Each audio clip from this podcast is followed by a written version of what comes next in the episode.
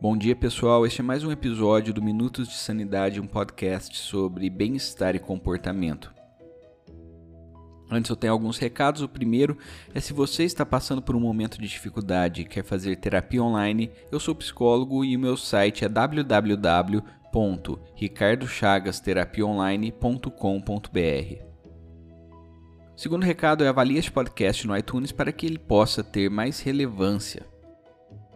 Terceiro recado é indique este podcast para algum amigo, alguma pessoa que você conheça que esteja passando por um momento de dificuldade que você queira ajudar, presenteie essa pessoa com um episódio desse podcast para ela ouvir. Agora vamos para o episódio.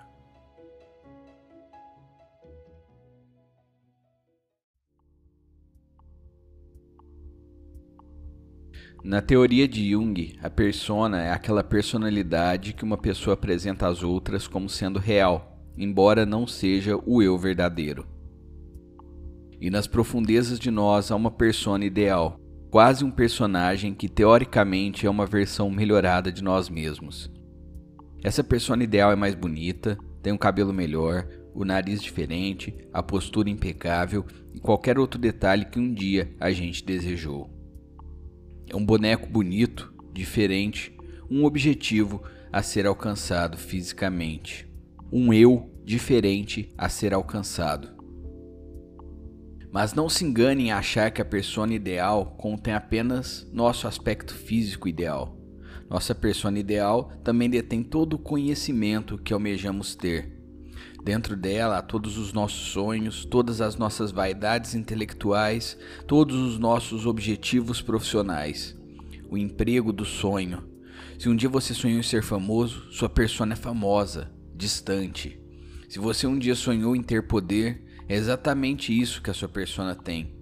E é inevitável, é um mecanismo natural do ser humano construir uma persona ideal. Entretanto, existe uma regra relacionada a esta persona ideal. Quanto mais distante você estiver da persona ideal, menor é a sua autoestima. Se o seu eu real está próximo da sua persona ideal, então provavelmente você tem uma autoestima mais saudável. Então, devo eu ter sorte e dinheiro na vida para ter condições de fazer uma plástica, ganhar muito dinheiro ou ter o meu emprego dos sonhos? Pense um pouco sobre isso.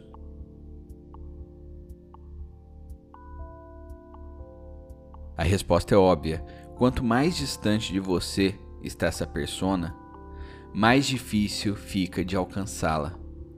E como a baixa autoestima é uma consequência natural desta equação, a vontade de você se transformar devagar e aos poucos é rejeitada.